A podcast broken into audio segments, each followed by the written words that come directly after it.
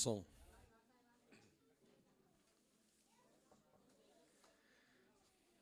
Glória a Deus.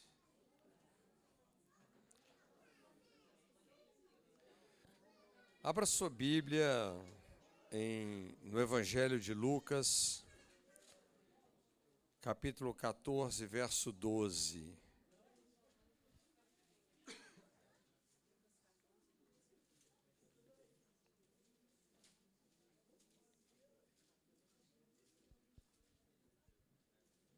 Lucas capítulo 14, verso 12. Estão aí? Beleza? E quando deres um jantar ou uma ceia, não convides os teus amigos, nem teus irmãos, nem teus parentes, nem vizinhos ricos, para não suceder que eles, por sua vez, te convidem e sejas recompensado. Antes, ao dares um banquete, convida os pobres, os aleijados, os coxos e os cegos, e serás bem-aventurado pelo fato de não terem eles com que recompensar-te. A tua recompensa, porém, tu a receberás da ressurreição dos justos. Ouvindo isto, um dos que estavam com ele à mesa disse-lhe: Bem-aventurado o que comer pão no reino de Deus. Porém, ele lhe disse: Um certo homem, um homem qualquer, fez uma grande ceia e convidou a muitos. E à hora da ceia, mandou o seu servo dizer aos convidados: Vinde, que já tudo está preparado. E todos a uma começaram a a excusar-se. Disse-lhe o primeiro: Comprei um campo, importa ir vê-lo. Rogo-te que me hajas por excusado. O outro disse: Comprei cinco juntas de boi, vou experimentá-los. Rogo-te que me hajas por excusado. Outro disse: Casei, e portanto não posso ir. E voltando aquele servo, anunciou essas coisas ao seu senhor. Então, o pai de família, o pai de família, indignado, disse ao seu servo: Saí depressa pelas ruas e bairros da cidade e traze aqui os pobres, os aleijados, os mancos e cegos. E disse o servo: Senhor, está feito como mandaste, e ainda há lugar. E disse o Senhor ao servo: Saí pelos caminhos e valados, força-os a entrar, para que a minha casa se encha, porque eu vos digo que nenhum daqueles homens que foram convidados provará a minha ceia. Glória a Deus. Eu tenho sido muito despertado é, para estudar sobre o Evangelho. O Evangelho é extremamente simples, mas ele carrega uma profundidade e um poder maravilhoso. E é incrível a gente enxergar como que Jesus anunciou o evangelho. Nós sabemos que Jesus viveu um tempo extremamente chave, um tempo onde estava havendo uma transição de alianças Talvez um dos versos mais importantes que estão dentro dos evangelhos, Lucas capítulo 16, verso 16, não é? que é, a lei e os profetas vigoraram até João Batista. Mas a partir de João, o evangelho do reino começou a ser anunciado. Então, houve uma mudança clara na mensagem. E era exatamente essa mensagem que Jesus estava então agora pregando, na verdade, ele estava preparando, não é, aquela geração para receberem uma nova aliança. Naturalmente, a nova aliança não começou no capítulo 1 dos evangelhos, quando Jesus nasceu, porque uma aliança ela só é ratificada com derramamento de sangue. Então, na verdade, a nova aliança ela foi inaugurada quando? Não é? Quando Jesus morreu pelos nossos pecados, segundo as Escrituras, foi sepultado e ao terceiro dia ele ressuscitou dos mortos, segundo as Escrituras, e nos abriu um novo e vivo caminho ao Pai pelo seu sangue. E então Jesus estava trabalhando nessa mudança de mentalidade.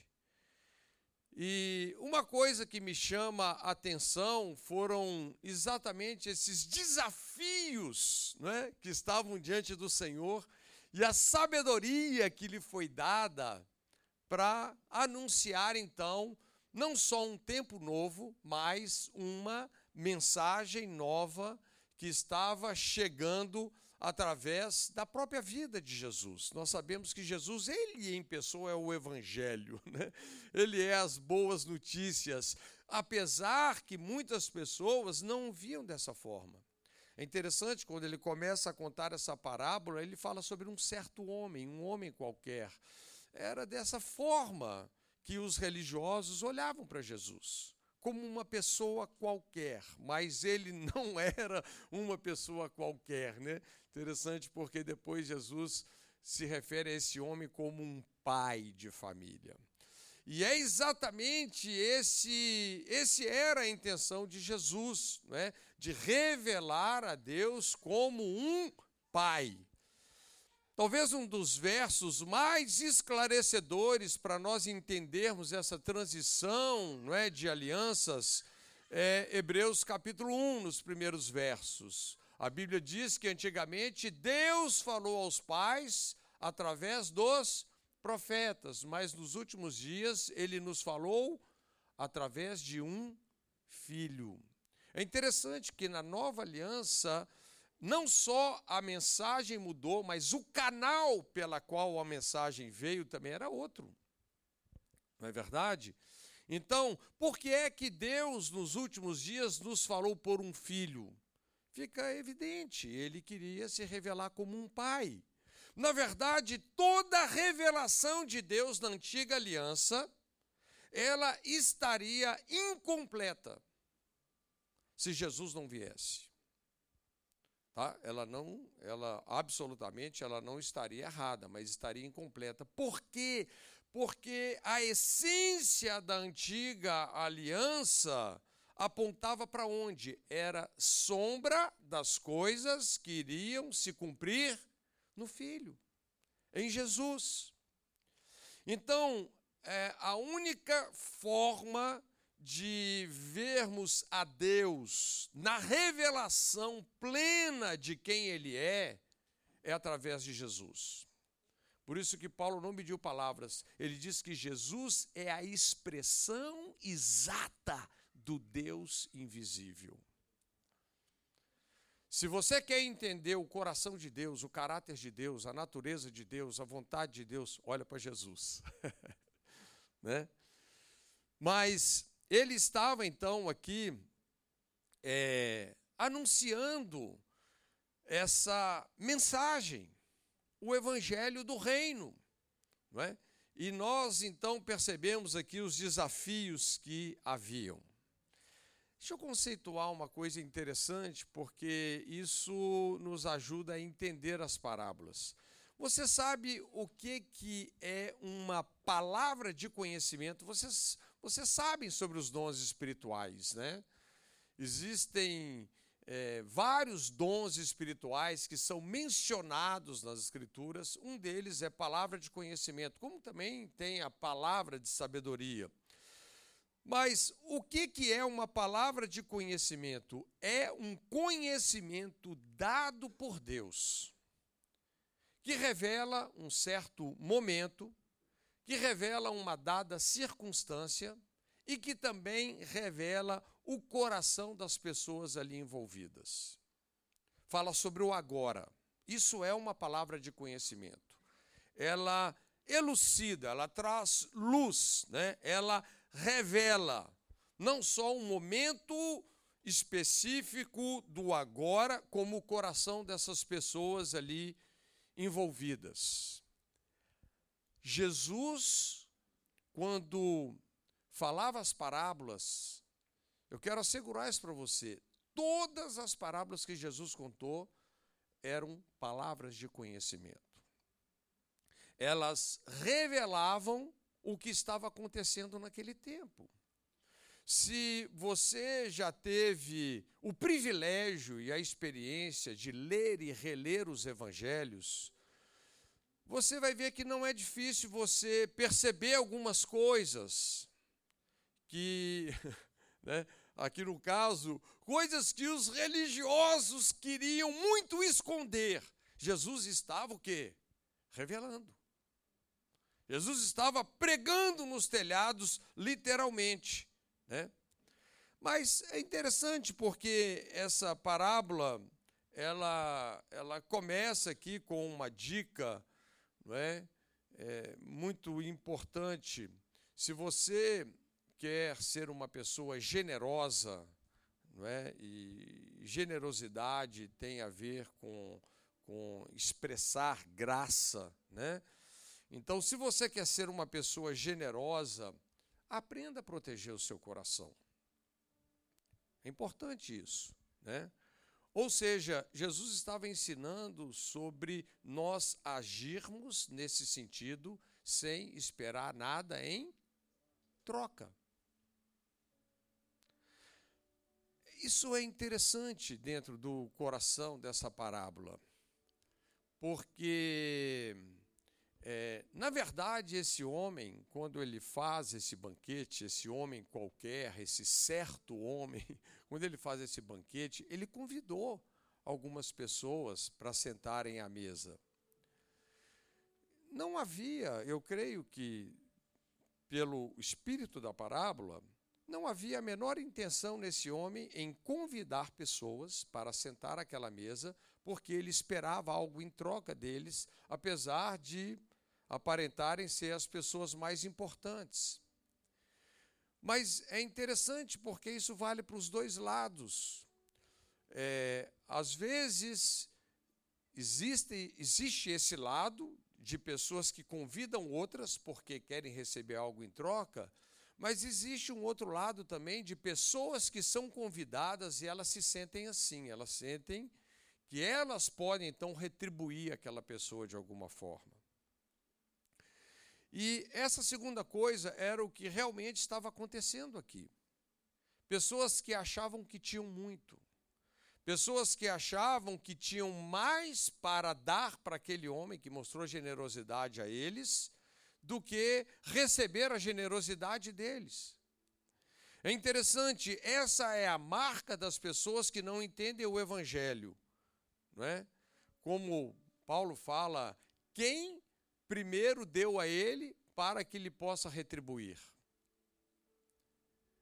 Olha, as pessoas que não entendem o evangelho são aquelas pessoas que querem viver a vida cristã baseado no que eles podem então fazer para Deus. O que eles como eles podem retribuir a Deus. Sabe, a Bíblia diz em Salmos que a nossa redenção é caríssima. Você poderia fazer tudo e esgotar as suas forças e os seus recursos, você não ia nem fazer cosquinha no que ele fez por você. Isso é uma dica importante, né? Mas nós precisamos proteger o nosso coração dessa forma. O que a mão direita deu, a esquerda não viu. Sabe? Esse é o coração, essa é a mentalidade, não é? Que era a mentalidade de Jesus, que melhor coisa é dar do que receber. Então a Bíblia fala que um certo homem fez uma grande ceia e convidou a muitos. É interessante porque nós temos aqui uma das tradições mais é, importantes dentro da cultura do Oriente Médio, é, que é que expressa um, um forte princípio de hospitalidade. É, é, muito interessante isso. Uma das coisas mais importantes, culturalmente falando, se chama hospitalidade. Isso também falando de cultura bíblica, tá?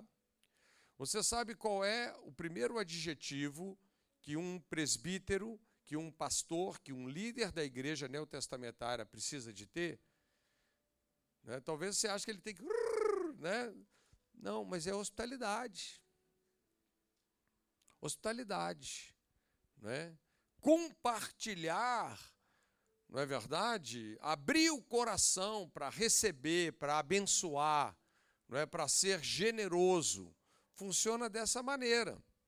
Então, nós encontramos aqui Jesus contando essa parábola que estava muito é, é, contextualizada, né, culturalmente falando, ali dentro dos valores é, do Oriente Médio, vamos colocar assim. Né?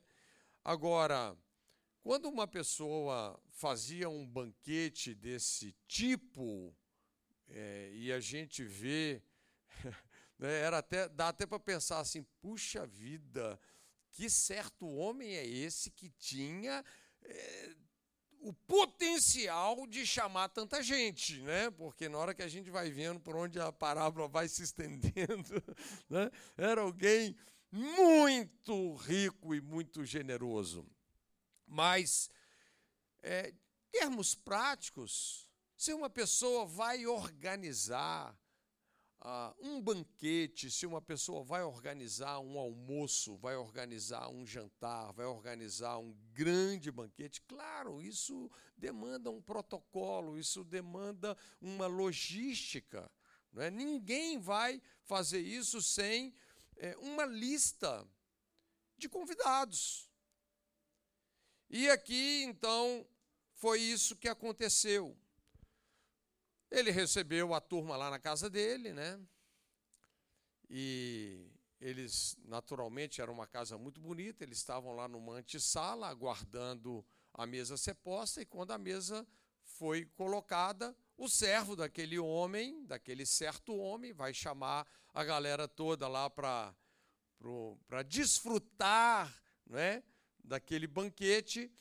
E aqueles homens que foram convidados, um por um, começam a se escusar, a dar as desculpas mais esfarrapadas possíveis. Uma coisa que realmente não cabia, né? Coisas que a gente para para pensar aqui dentro do contexto da parábola. Se um fala que não dava, que ele teve uma situação, tudo bem. Mas quando todos os que foram convidados começam a se desculpar e dar desculpas esfarrapadas, ficou muito claro que eles queriam melar o banquete daquele homem. Caracteriza-se de uma forma muito clara um complô, um complô aberto. Né? É, quando a gente vai entender aqui o que, que é, aconteceu, né? a gente vai ver dentro do contexto, as desculpas que eles deram, sabe, seria é, mais ou menos assim: um virou e falou assim, rapaz, não é que eu esqueci, cara, de cortar a grama do meu jardim, vou ter que ir lá em casa agora cortar a grama do jardim. Outro cara, esqueci de pôr a comida do meu gato. Né? Deixa eu voltar lá em casa né? e pôr uma comidinha lá para o gato. Cara, rapaz, eu esqueci de pagar a conta de água, vou ter que ir lá. Sabe? Coisas desse tipo, porque culturalmente, quando a gente olha aqui, o primeiro falou que tinha comprado um campo e que tinha que ver. Gente, examinar um campo dentro é, do contexto ali do Oriente Médio era uma coisa que durava meses. A pessoa tinha que saber é, é, no inverno aonde que o sol bate, onde que o sol não bate, é, a qualidade do solo, é, água, um monte de coisa. Né? Enfim, todas as desculpas que eles deram aqui, o outro disse que tinha comprou cinco juntas de bois, tinha que experimentá-los. Ninguém compra uma O que é uma junta de bois? São dois bois treinados para trabalhar juntos. Não é? Então, enfim, né? não quero perder muito tempo com isso, mas o fato é que esses caras literalmente eles estavam agindo ali é, para melar aquele banquete. Né? E a Bíblia então diz: e voltando aquele servo, anunciou essas coisas ao seu senhor. Então agora não era mais um certo homem, então o pai de família. Indignado. Essa palavra indignado, ela é extremamente importante, ela revela muita coisa nessa parábola. Indignado. Disse ao seu servo: O que é que ele disse? É interessante porque eu não sei se você já viveu uma situação assim, que você carregou água na peneira para uma pessoa. E aquela pessoa te pagou o bem que você fez para ela com o mal. Isso, assim, de certa maneira, vamos colocar assim, nos dá o direito de ficar irritado, de ficar irado, de ficar indignado. Nos dá o direito, vamos dizer assim, de retalhar aquela situação. Afinal de contas, que absurdo! Mas a coisa mais incrível aqui dessa parábola, né, porque as desculpas eram inaceitáveis. E aquele homem, então, é, ele tem que lidar com toda aquela situação, aonde claramente ele ficou chateado. Você imagina, você faz um baita de uma festa para várias pessoas. Todo mundo a uma fala que não vai. Cara, o que, que eu vou fazer com tanta comida? Né? Como é que vai ser isso? E aqui vem a grande dica dessa parábola. Esse homem, ele decide ressignificar aquela ira. E ele então pega toda a energia que aquela ira produziu e ele transforma aquilo em generosa graça. Tá bom, já que esses aqui não querem, Vamos chamar a galera toda. Né? É exatamente isso que ele faz aqui. Agora, como, eu, como a gente estava falando, essa parábola é uma palavra de conhecimento. Ela estava revelando o coração desses judeus religiosos. Estava trazendo à luz o que eles queriam esconder. Gente, Pessoas invejosas não suportam pessoas generosas. Isso é muito forte. E essas pessoas aqui que nós sabemos, né, Jesus claramente estava revelando o coração de quem? Daqueles religiosos, né, que não apenas suportavam pessoas generosas, como esse tipo de gente se sente profundamente insegura quando não são elas que fazem a cena. Quando não são elas que estão em evidência. E por isso que nós vemos claramente como que esses religiosos eles foram pessoas profundamente estigmatizadas por uma mentalidade de ciúmes e de inveja. Esse aí era o coração desses caras, né? Provavelmente na hora que a turma que me, queria melar o, o banquete saiu, né? Cada um deu uma desculpa que tinha algo para fazer, mas é, isso aqui fica por conta da minha imaginação. Na verdade, eles saíram dali e foram para a casa de um deles, que já estava tudo combinado. O assunto fica aí pela sua imaginação e criatividade. O que, que eles foram falar a respeito? Esse era o coração dessas pessoas, mas o que o homem fez, né? pai de família indignado disse ao seu servo. Talvez a lição mais importante nessa parábola, não permita que a ingratidão de outras pessoas defina você.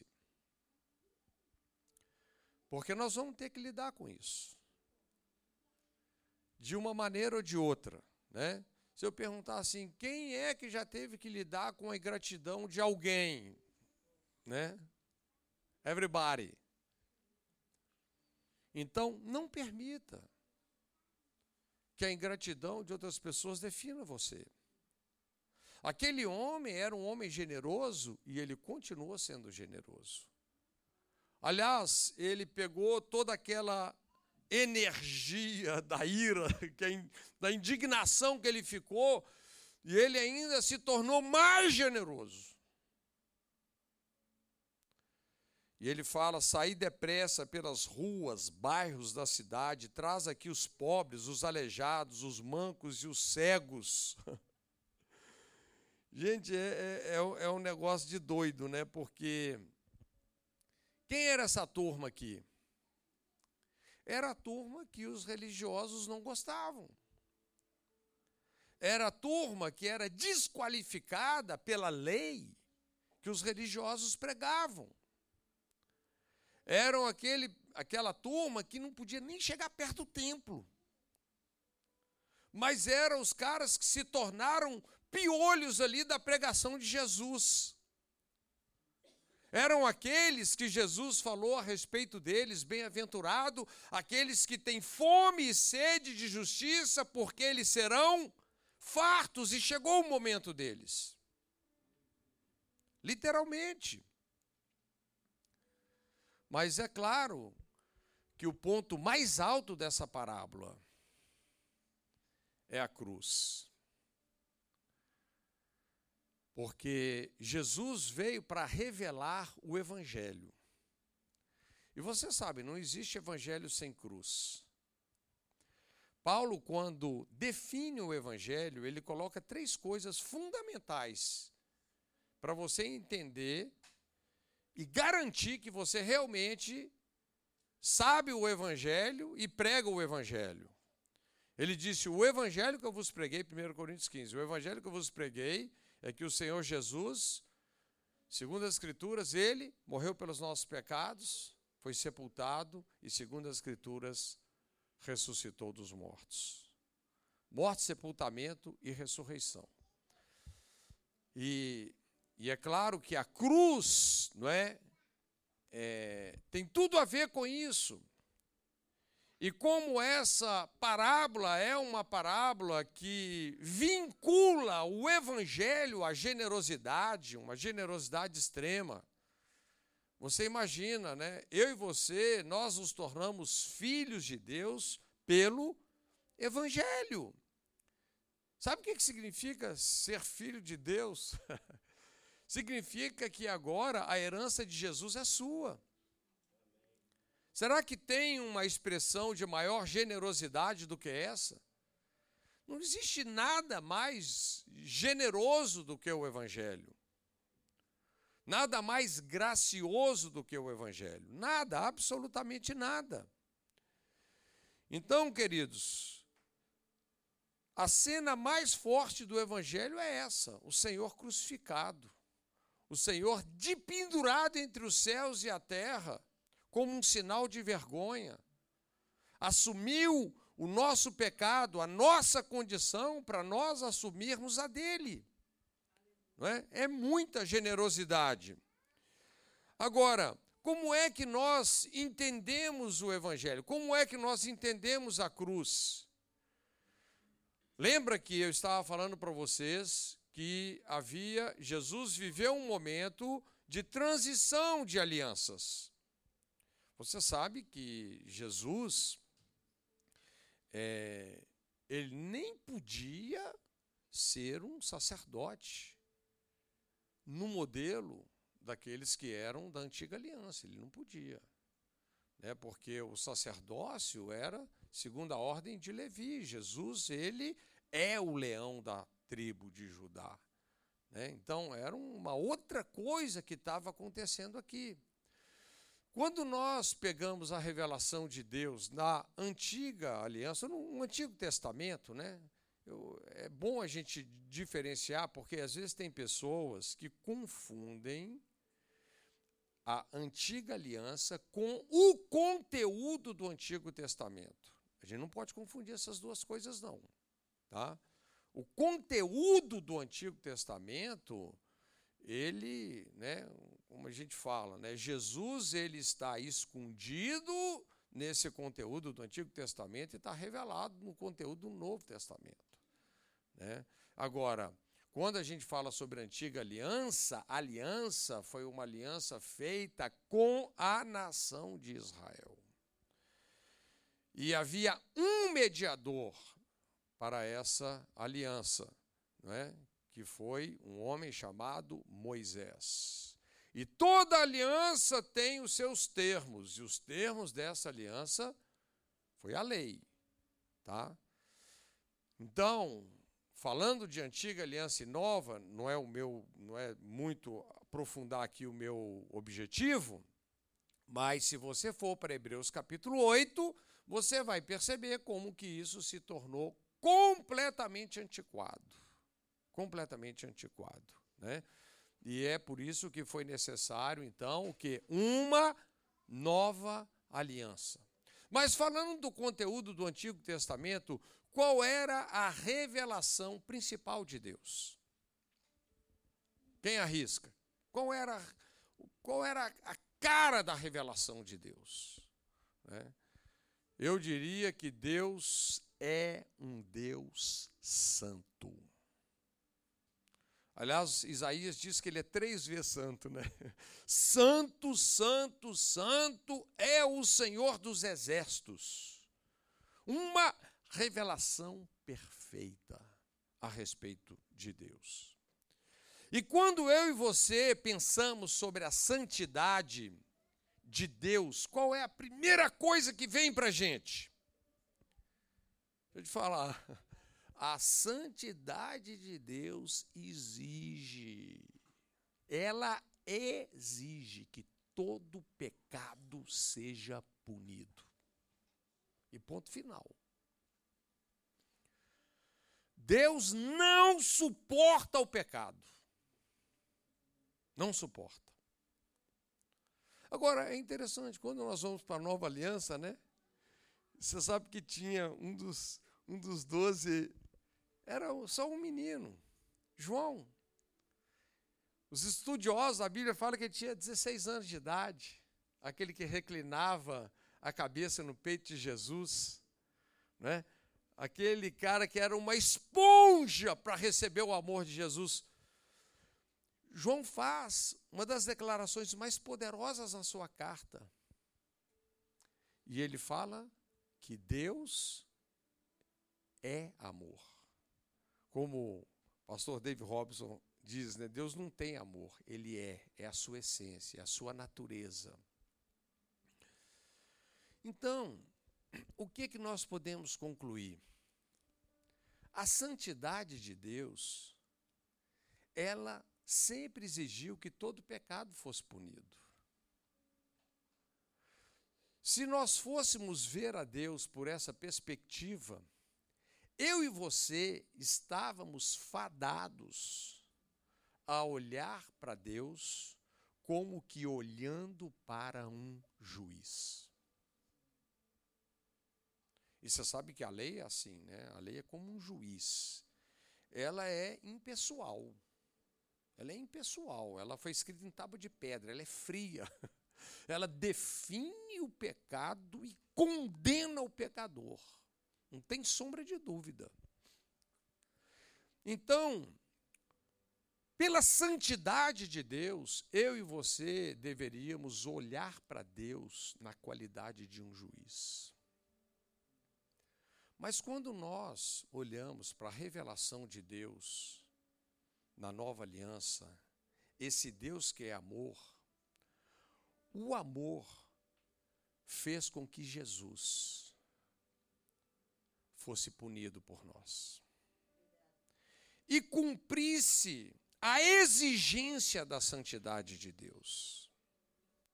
Agora, você sabe que um pecado, um delito, ele não pode é, ser punido duas, três, quatro, cinco vezes. Mas só tem isso em foco. Quando nós falamos da revelação de Deus, por isso que eu disse que muitas vezes, se nós focamos apenas no conteúdo do Velho Testamento, nós podemos tirar conclusões até distorcidas, porque às vezes elas são incompletas.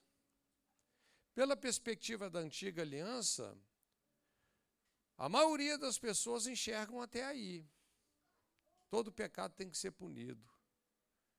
Mas pela perspectiva da nova aliança, Deus nos amou de tal maneira que deu seu filho. O amor de Deus levou Jesus para a cruz. Ele tinha que ir para lá? Não, ele foi punido por mim e por você.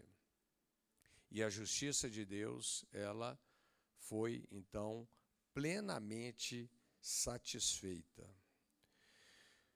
Será que existe maior generosidade do que essa? E é interessante porque aqui nós começamos então a ter uma visão mais larga, mais abrangente, mais perfeita de Deus. Uma revelação que só o Filho nos permite ver. Então, a partir daí, né, como a gente estava falando, vem o vinde a mim. Jesus agora, então, faz referência a essa aquela população comum daqueles dias, né? Como eu disse, essa parábola é uma palavra de conhecimento que estava revelando uma circunstância e as pessoas envolvidas. Quem eram as pessoas envolvidas? Os religiosos, os escribas e os fariseus, aqueles que escreviam a lei, e os fariseus, mas também uma população comum, discriminada, né? Aqueles que eram indignos. Provavelmente, quando a gente olha lá, é, João, Evangelho de João, capítulo 5, aqueles que não tinham acesso ao templo, onde que eles ficavam? Num lugar chamado Tanque de Betesda. Sabe, o Tanque de Betesda, naquela época ficava é, numa porta chamada a Porta das Ovelhas, por onde entrava o sacrifício. E ali tinha um controle de qualidade, a lei é rigorosíssima sobre, sobre qual sacrifício podia chegar lá, no Santo dos Santos, ou no altar do holocausto. O animal não podia ter nenhum tipo de defeito, nem o sacerdote podia ter defeito. Se o cara fosse careca, não podia ser sacerdote. Pode ler lá. Aí a gente chega, João capítulo 5, está aquele monte de alejados, é aquela confusão, os barrados no baile, né? Ali era o controle de qualidade. É, era onde entrava, era o controle de qualidade. Aquele monte de gente defeituosa, que os religiosos passavam e olhavam de cima para baixo para elas os imperfeitos, né, os impuros diante da lei, mas que agora Jesus estava falando que eles seriam os convidados para o banquete. Esse, isso aí é o evangelho, queridos. Sabe por quê? O evangelho o evangelho não permite ninguém olhar de cima para baixo para ninguém. O Evangelho não é uma mensagem moralista. Vou repetir, porque tem gente que não entende isso. O Evangelho não carrega uma mensagem moralista, nem carrega uma mensagem relativista, como se eu e você pudéssemos viver de qualquer jeito ou do nosso jeito. O Evangelho carrega uma mensagem que não nasceu no coração de homem nenhum, nasceu no coração de um Deus que nos amou de tal maneira que nos falou e nos deu o seu filho, para que eu e você fôssemos devolvidos para ele no seu plano original. Isso é o evangelho, na essência, no poder dele, né? Então, veio aqui o primeiro vinde a mim, aqueles que Jesus convidou, né?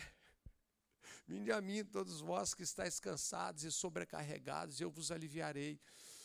Mas o que, que aconteceu? Chamou aquela galera, aí, o próximo ponto aqui na parábola, disse o servo: Senhor, feito está como mandaste, e ainda há lugar. Ainda há lugar.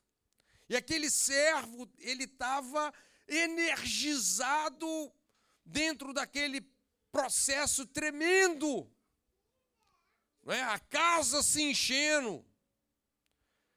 Então, ele fala: E disse o Senhor ao servo: Sai pelos caminhos e valados, força-os a entrar para que a minha casa se encha.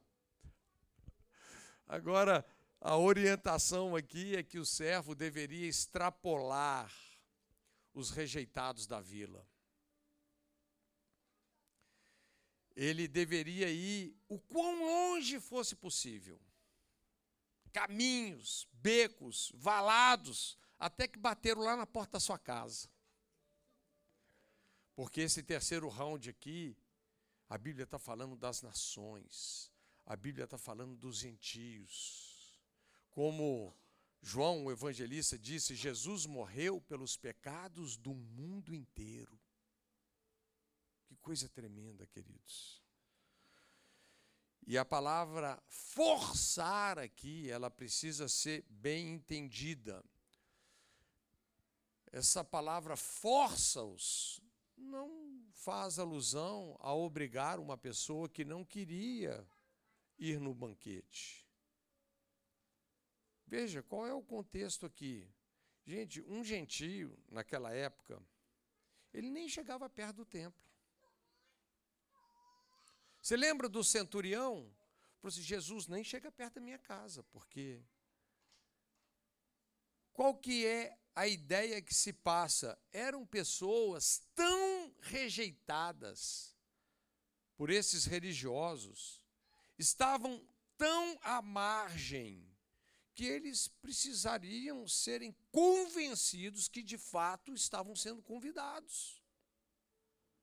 E se eles estivessem esmagados por uma, uma baixa autoestima, eu falei, então pega esse pessoal e arrasta ele para minha casa, porque eu quero que eles conheçam a minha generosidade. Eu quero que eles desfrutem do meu banquete. No fundo, no fundo, queridos, a graça ela é tão maravilhosa que ela parece inacreditável. Parece que nem é verdade. De tão boa que ela é.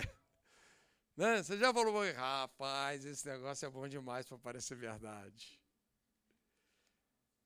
Essa é a graça. Mas quando você enxerga a graça, a fé explode dentro de você. Você sabe que hoje a maioria das pessoas. É, você já viu pessoas que não conseguem crer? Porque elas são daquele tipo, elas acham que elas têm condição de retribuir o que Deus fez por elas. Elas vivem a vida cristã fundamentadas no que elas podem fazer para Deus, não no que Deus fez por elas elas se esvaziam da graça. E se você não enxerga a graça, você não consegue crer. Esse é o princípio da salvação. Nós somos salvos pela graça mediante a fé. Como que a fé vem? Quando você vê a graça. A fé explode dentro de você. Por quê? Porque graça e fé está relacionado com um princípio chamado gratidão. Quando uma pessoa entende a generosidade de Deus, por isso que já se fala há muito tempo, né, que a gratidão é a semente do milagre. Então funciona dessa maneira. Agora, em contrapartida, eu vou terminar aqui. A ingratidão ela é a maior expressão que pode ter de reprovação. Porque eu vos digo que nenhum daqueles homens que foram convidados provará a minha ceia. Isso aqui também tem que ser dito. Isso aqui tem que ser dito. Agora, vocês já pensaram que ser salvo, ser salvo é questão só de responder um convite? Só de falar sim. Tem gente que você prega o evangelho para ela, ele está assim, mas Jesus ainda não deixei de fazer aquilo, ainda não. não ele está pensando no que ele faz ou deixa de fazer. O Evangelho não tem nada a ver com isso. O Evangelho tem tudo a ver com o que Cristo fez por você. Como que dependesse de você ter acesso ao reino de Deus pelas coisas que você faz ou deixa de fazer. E não por aquilo que Cristo fez por você. Quem vai colocar essas coisas em ordem dentro da gente, né? É a vida de Deus que vai entrar em nós. Como que nós vamos agir e reagir e responder com uma suposta obediência antes mesmo de desfrutarmos da mesma natureza espiritual que Deus desfruta. Ninguém consegue seguir uma pessoa que ele não compartilha a mesma natureza espiritual. Por isso que é importante entender isso. Né? Nós não obedecemos para ser salvos. Nós somos salvos para então viver uma vida de obediência. A obediência é importante? Claro! Mas coloca ela no lugar certo. Porque senão nós só vamos vender religião para as pessoas. E não foi isso que Jesus veio fazer. Mas olha para vocês verem. Ser salvo, então, é questão de atender a um convite. Ali haverá choro e ranger de dentes, quando virdes Abraão, Isaque e Jacó, todos os profetas no reino de Deus, e vós lançados fora. E virão do Oriente, do Ocidente, do Norte e do Sul, assentar-se-ão à mesa no reino de Deus. E eis que derradeiros há que serão os primeiros, e os primeiros há que serão derradeiros. Derradeiros é últimos, tá? Então Jesus está prevendo que haverão muitas surpresas nesse grande dia. no dia desse grande banquete, né? Muitas surpresas.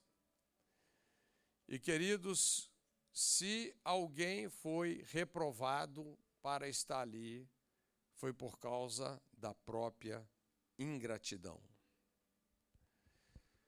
Pessoas que aqui na parábola, né, foram endurecidas pela religiosidade, se tornaram pessoas amargas, pessoas invejosas, né? pessoas enciumadas. E a Bíblia diz que não existe nada mais cruel e implacável no coração de um ser humano do que a inveja. A Bíblia diz que a inveja é dura como uma sepultura. É um negócio terrível. A inveja no coração humano é a maior evidência de uma pessoa reprovada. E eu vou ler um último texto, Mateus 27, verso 11. Vamos passar da parábola para a história. Jesus estava em pé ante o governador, e este o interrogou, dizendo: És tu o rei dos judeus? Respondeu-lhe Jesus: Tu dizes e sendo acusado pelos principais sacerdotes e pelos anciãos. Quem eram as pessoas que estavam acusando Jesus? Eram os primeiros da lista. Os primeiros que foram convidados. Eram eles que estavam acusando. sendo acusado pelos principais sacerdotes e pelos anciãos, nada respondeu. Um pouco mais para frente. Estando, pois, o povo reunido, perguntou-lhes quem? Pilatos. A quem quereis que eu vos solte? A Barrabás ou a Jesus chamado Cristo?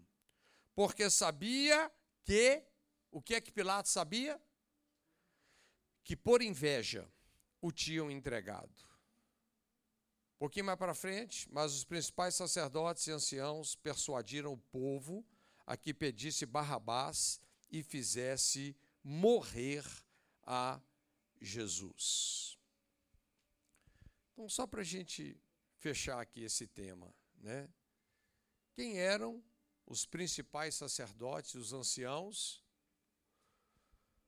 Era aqueles que Jesus deu preferência na lista de convidados, aqueles que queriam melar o seu banquete, né? Agora, muitas pessoas olham para esses homens que eram líderes nesse calibre, e pensam que eles eram assim homens ímpios, é, pessoas é, que viviam um baixo padrão de moralidade, viviam a vida avacalhada. Não. É como se fossem os pastores da cidade. Eram homens que agregavam um alto padrão de moralidade. Mas qual foi o problema deles?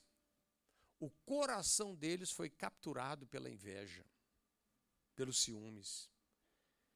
E Pilatos era um homem muito experiente, ele era um governador. A coisa que mais ressaltou para Pilatos, na hora que Pilatos bateu o olho, ele cheirou assim: isso cheira a inveja. Você sabe que Pilatos tinha sido exortada até pela esposa dele. Ela falou para Pilatos: não mexe com esse homem, não, que eu tive um sonho com ele. Esse cara é limpo. Mas Pilatos era político demais para ouvir a mulher dele. Mas ele claramente percebeu que aqueles homens estavam sendo movidos por inveja e por ciúmes. Na verdade, quando eles induzem o povo a gritar, cara, eles convenceram o povo. Solta o Barrabás e mata Jesus. Você sabe como que um religioso desse via Barrabás? Barrabás era um lixo de gente para esses caras. Era o lixo do lixo do lixo. Barrabás era um, um assaltante, homicida. Era uma escória. Mas atenta para isso. Ciúmes é uma coisa tão cruel, tão implacável, que fez com que aqueles homens que tinham um alto padrão de moralidade dentro da religião julgasse tudo na, na, na lata do lixo. porque eles não podiam suportar o sucesso de Jesus. Vocês lembram como é que começou, né? Quando Jesus começa o ministério pregando, a turma toda falando assim: rapaz, esse Jesus não prega igual os escribas e fariseus, não. Ele prega como quem tem autoridade, em outras palavras. Né? Os caras foram se tornando uma inveja crescente que gerou morte. Sabe como que Jesus conceituou a inveja nos evangelhos? Odiaram-me sem motivo. Qual o motivo que eu dei para vocês? Odiaram-me sem causa. O ciúmes é o ódio sem motivo. Pessoas que odeiam sem ter nenhuma razão. Pessoas que pagam o bem que receberam com o mal.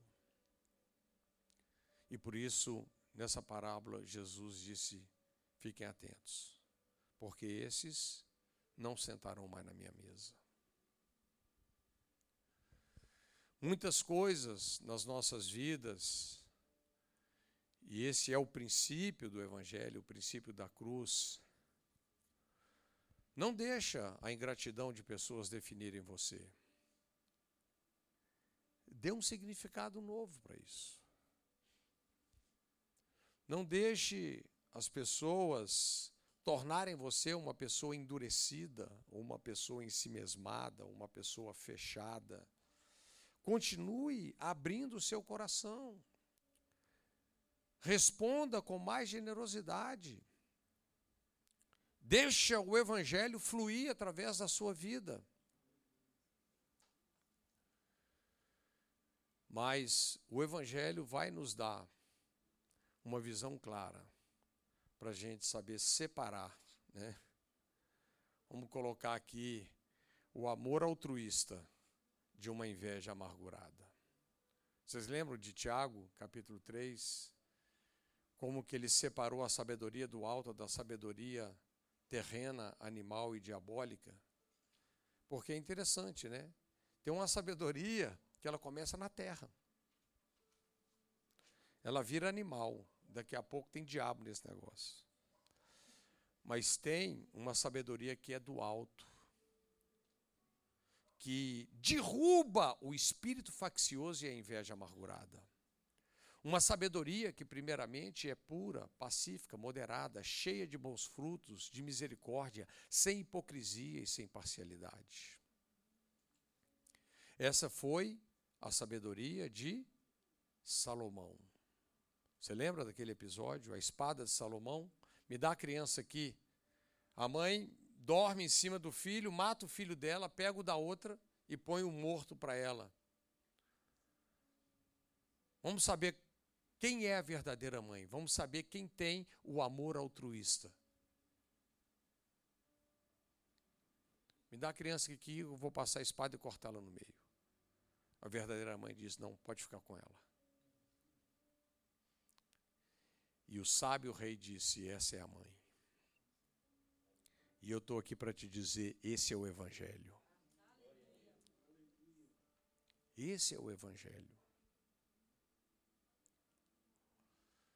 O Evangelho poupa você de querer retribuir a Deus. Eu estou falando que, que nós não vamos fazer nada para Deus.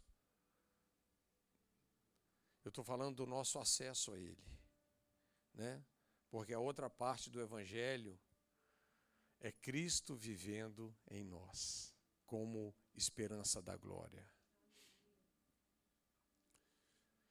As obras da fé fluindo.